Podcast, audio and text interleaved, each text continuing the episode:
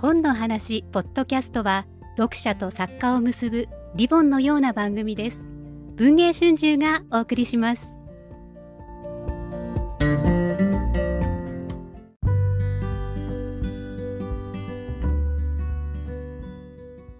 ベアです。どうこです。石井です。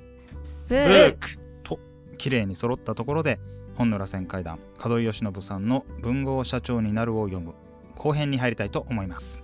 この中に出てくる当時の作家たちが掲載してほしかった雑誌で生き残っているものもあればそうそうそうそう。消えていってここでしかもう名前が見れないものとかも割とあってそういう意味でもこういう風に変わっていってるんだなっていうのは、うん、思いましたね。だからスタートがねあの食えない作家を助けるためみたいな感じで、うん文藝春秋はいを自分で作って、い、ろんな同人で書いてた人たちに書かせていてその文芸誌、まあ、ゴシップはあるけれども文芸誌だったものを総合誌にしたいって言ってはい。やるじゃないですか。で大正15年だからもう大正の末期ですよ、まあ、はい。最後の年ですよね。最後の年ですね。はい。新聞司法で税を当局に収めて政治論社会論を載せるっていう、はい。そっちに向いていきたかったっていうところ。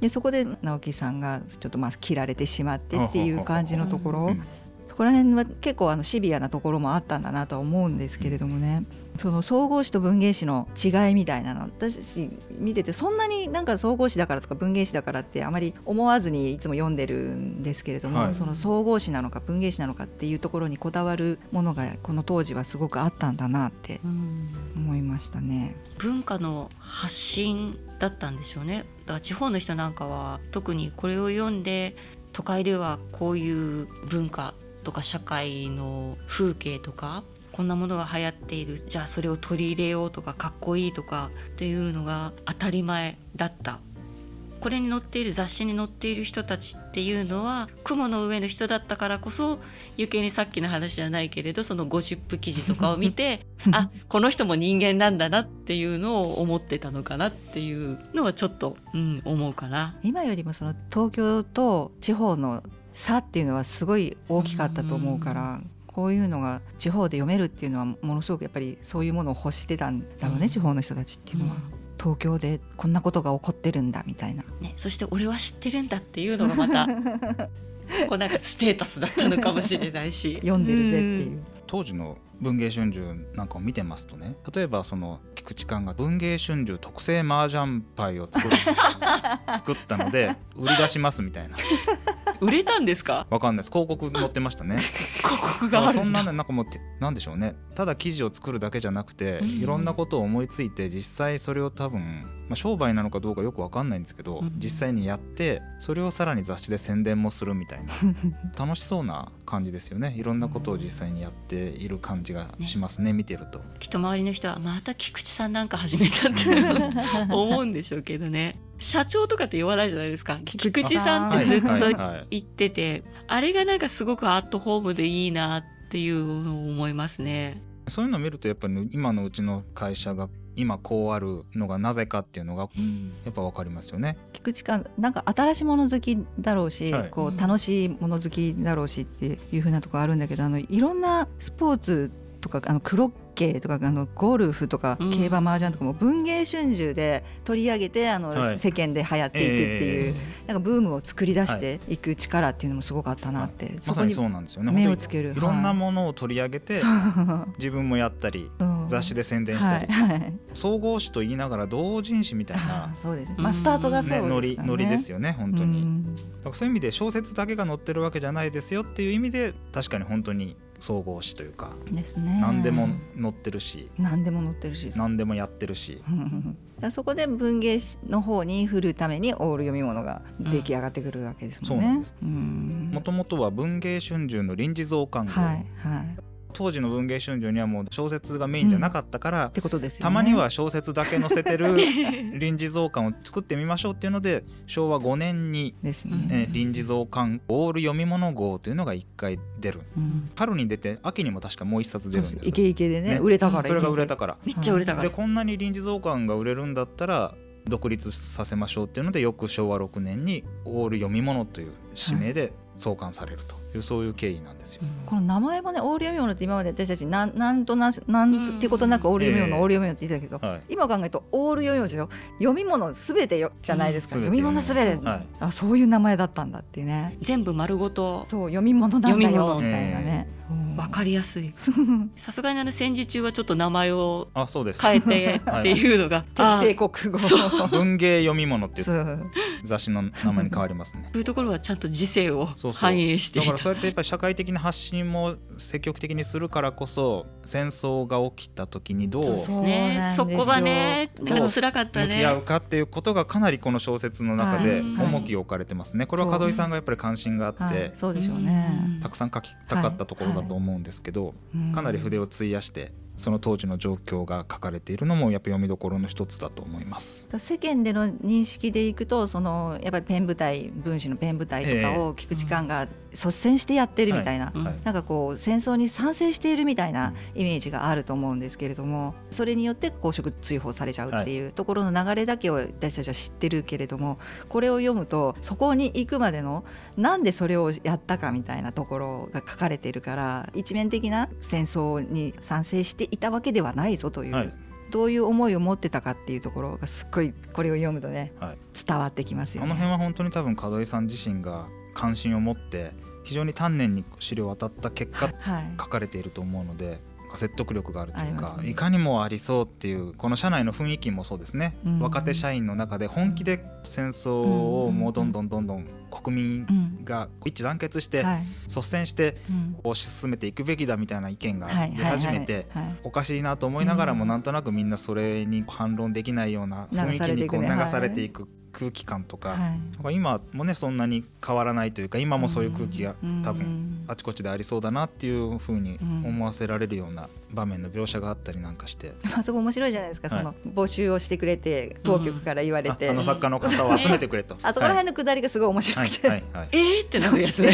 マジか？みたいなね。そうそこだけは本当にあの菊池感が及ばなかった考えが及ばなかったことなんですよね。まさかねって言ってまたその唯一の反撃っていうか自分の中でこうなってしまった以上これだけは守るっていうのを一つだけ菊池感がその決して笑わないっていう。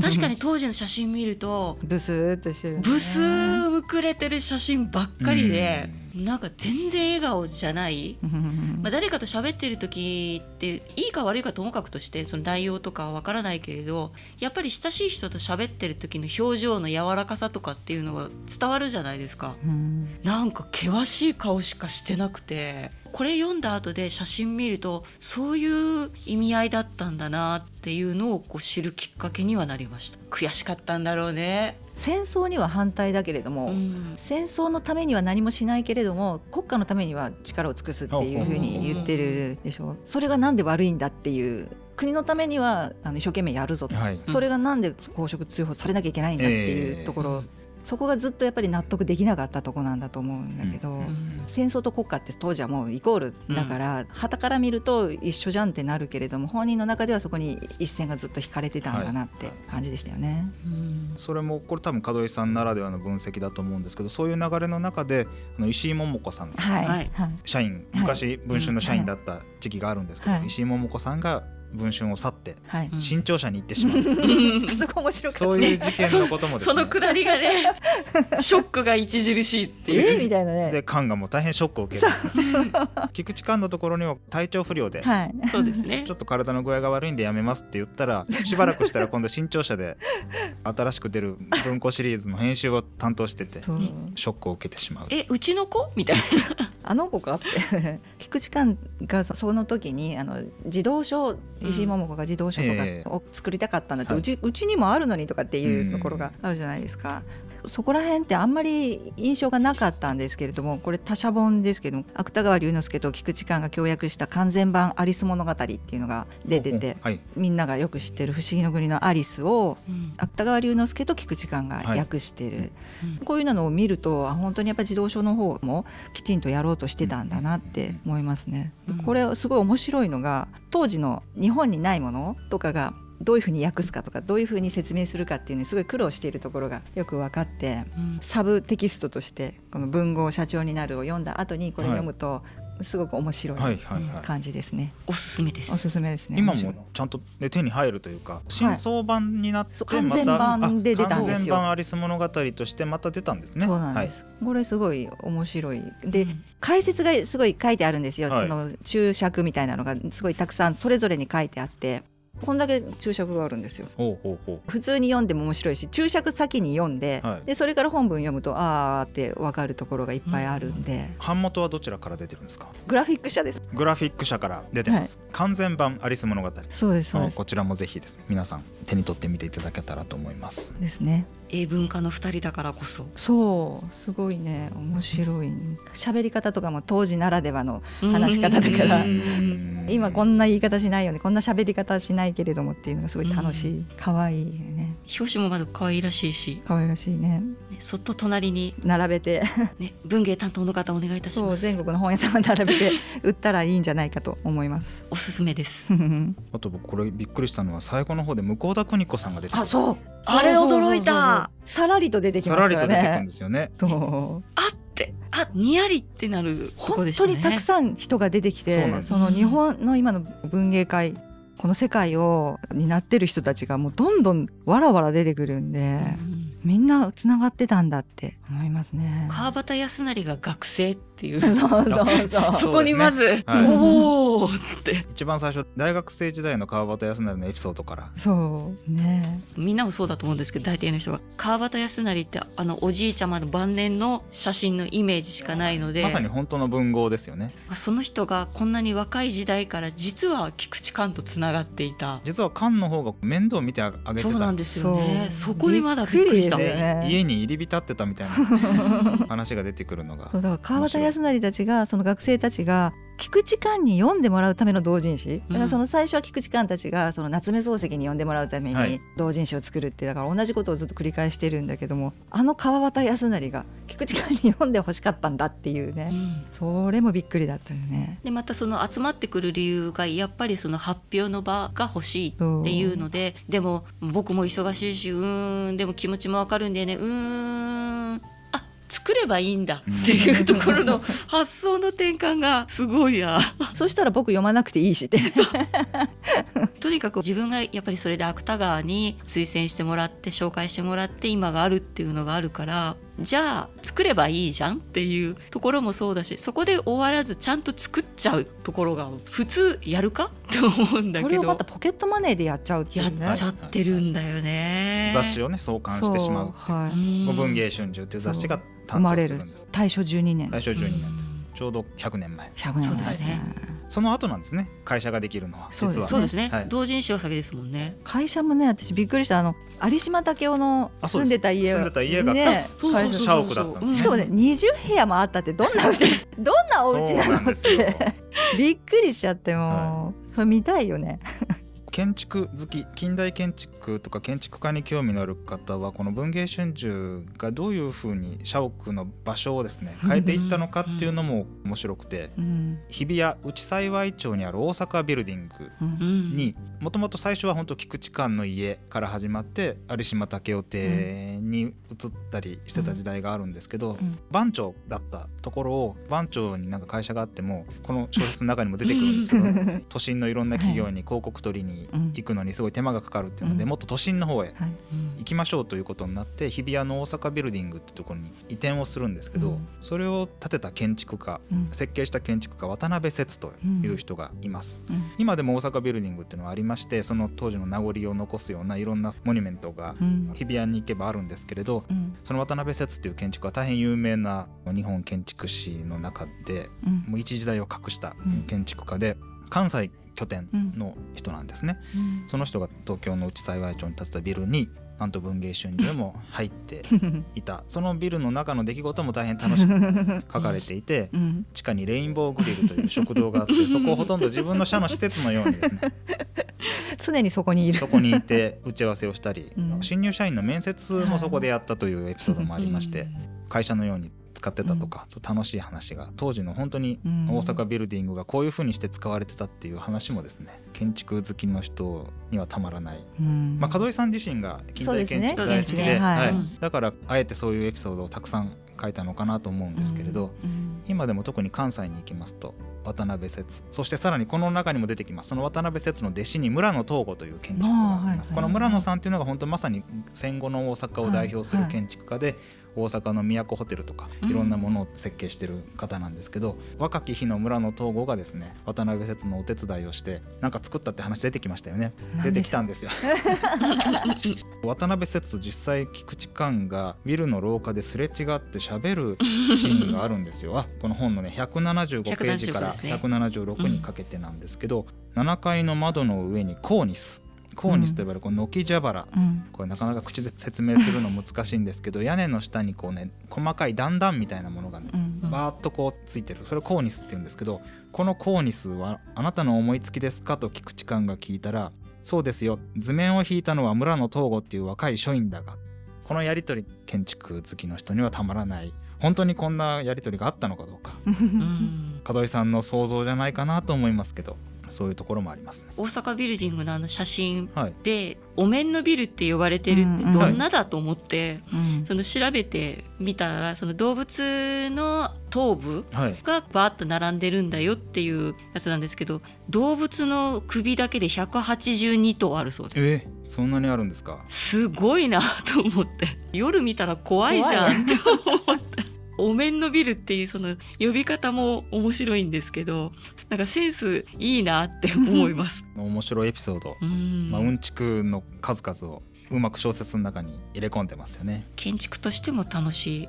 さっきねなんかその話をしてましたけどなぜ結局またこの清井町に戻ってきたのかはいはい。っていう、そうなんです。もともとその番長の時代が結構長くて丸島武雄邸を社屋にしていたわけですけど一回そこがまあ手狭になったということもあったし日比谷の方に行ってそこからさらに大阪ビルディングの後銀座にかつて社屋があった時代がありましてその後長らく銀座の別館としてギャラリーとして使われていて今もう建物自体がなくなってしまったんですけれど長らく日比谷銀座時代っていうのがあるんですね。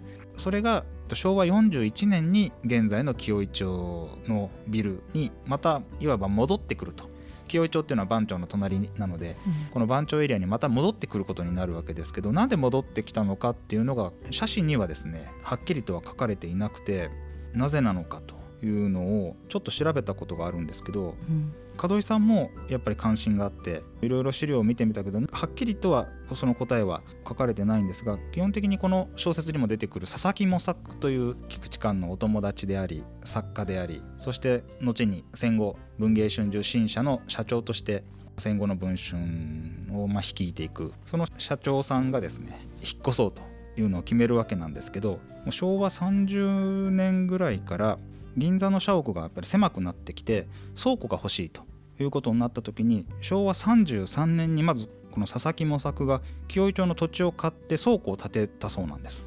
で倉庫を建てたことをきっかけに周囲の土地この辺の土地だったら買えそうだというのを調べて調査を進めて昭和36年から39年にかけてかなり大規模にその倉庫の隣接する土地をどんどんどんどん買収していく。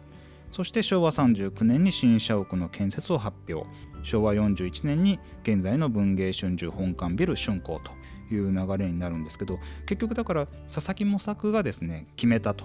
なぜかってはっきりと写真には書いてないんですけどもともと清井町っていうのは直木35の家があったところなんですって。あで直木35がもともと住んでいてなおかつ佐々木模索が菊池寛に誘われて文春に入れと言われた時にですね都心に越してくるその時に直木35が清井町に住んでるっていうので直木35の近くに自分も住んだことがある。清井町に住んでた時代があるんですって。佐々木模索にとって思い出の場所だったんじゃないかと。うんうん原点回帰じゃないですけど、そういう感じなのかな。でまだ多分戦後間もない頃はこの辺りはいわゆる昔の住宅地でうん。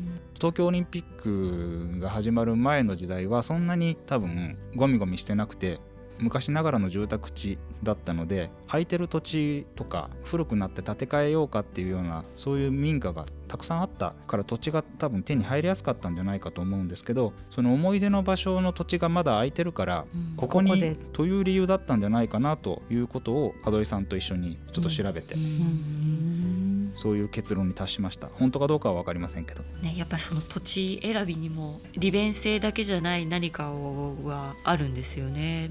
どうせならでもそういうのも写真とかに残しててくれたらよかったのに。そうですね、まあ、当時の社員の人は多分話を聞いてた人もいっぱいいると思うんですけど、うん。写真読んだ感じだとどうして清井町の土地をいっぱい買ったのかとかなぜ清井町だったのかっていうのははっきりとは書かれていなくて、まあ、多分昔住んでた。うん馴染みがあった。直木35の家もあった馴染みがあった土地だから周りの様子がよく分かってたからじゃないかなと思うんですけどね。結局みんな人が好きなんだね。結局だからまあそうなんですよね。こうよく知ってるとかうん。そういう理由でいろんな物事が決まっていく。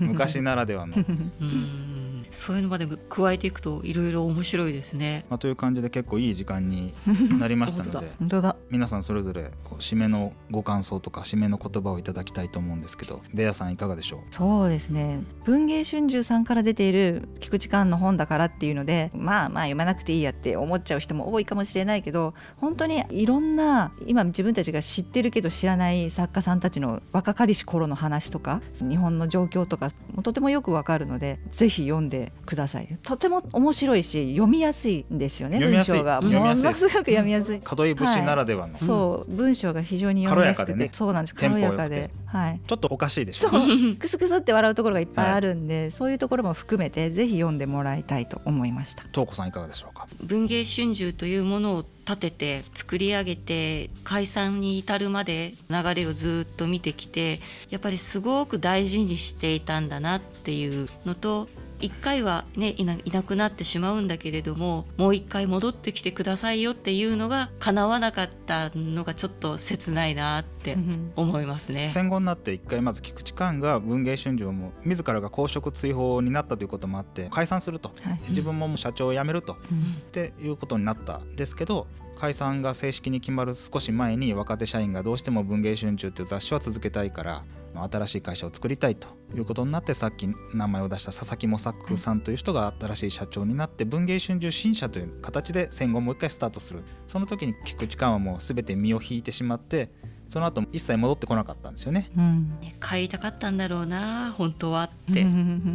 最後の亡くなり方もなかなかなもんですよね。そうですね。会期祝いの席で 倒れてしまうっていうね、そこがね切ない。はい、切ない。面白い。奥さん大事。まあ門井さんの分析によるとそこででも菊池寛が一回身を引いて離れたことによって文芸春秋はオーナー会社ではなくなったので、か。なり今の文春のこのありようにとって大事な局面だったんじゃないかという分析を門井さんはされてましたけどね。うん。結構出版社ってオーナー会社多いんですよ、はいはいはい。代々一族の方が経営陣をどんどん引き継いでいかれている会社が多い中うん。文春がそうではないのはうん。戦後うん。新社としてうん。新しい経営陣のもと、まあ、しかも当時やりたかった人たちがもう一回やるんだというので再出発した経緯がかなり大きかったんじゃないでしょうかという課題さんの分析もありました。菊池寛会って話してみたい。この本作る時もまずですね文豪社長になるっていう題名なんですけど社内からは菊池寛文豪じゃないんじゃないかと。いやいやいやいやいやいや。確かに文豪って言われて出てくる名前の中には出てこないですよね。確かでもう一つはこの本のカバーの絵がうん。かっこよすぎると。こ れは担当者も何度もこれ井筒博之さんという方に書いてもらってるんですけど何度も井筒さんにお願いしてもっとかっこ悪くしてください。と 多丼ですもんね。多分です見ね。た見た目が。言ったそうです。うん。でもどうしてもかっこ悪くならなくて。最終的にできたのが今のこのカバーだそうで。だから文豪じゃないそしてこんなかっこよくない。まあひどい。自社だから言いたい放題。社内からそういう意見が。ねでもやっぱり菊池寛というとこのイメージですよね。うんこれだよね。もしもしあの何か縁があって文芸春秋に来られる方1階に銅像がありますのでどうぞあります。この姿を確認して、ぜひね見学に来ていただきたい、はい、一緒に写真を撮ってください。って見ていただけると 楽しいかなと思いま楽す。しいね。というわけで、はい。本日も楽しく門井義信さんの「文豪社長になる」ここれね文春から出てる しかも文春について書かれた本ね、まあ、こんな手前味噌な お読書会はないんですけどでも決して別に菊池寛を崇拝したりそう。美化したり文藝春秋すごいっていうことが書いてある本では全くありませんむしろ当時の生身の菊池寛、うん。そしてその周りにいた。むしろ周りがめちゃくちゃ豪華な。そう、うんそう。作家の人たちとのいろんなエピソードがふんだんに紹介されている楽しい本なのでぜひ多くの方に読んでいただけたらいいなと思ってます。今日はベアさんとうこさんどうもありがとうございました。ありがとうございました。ありがとうございました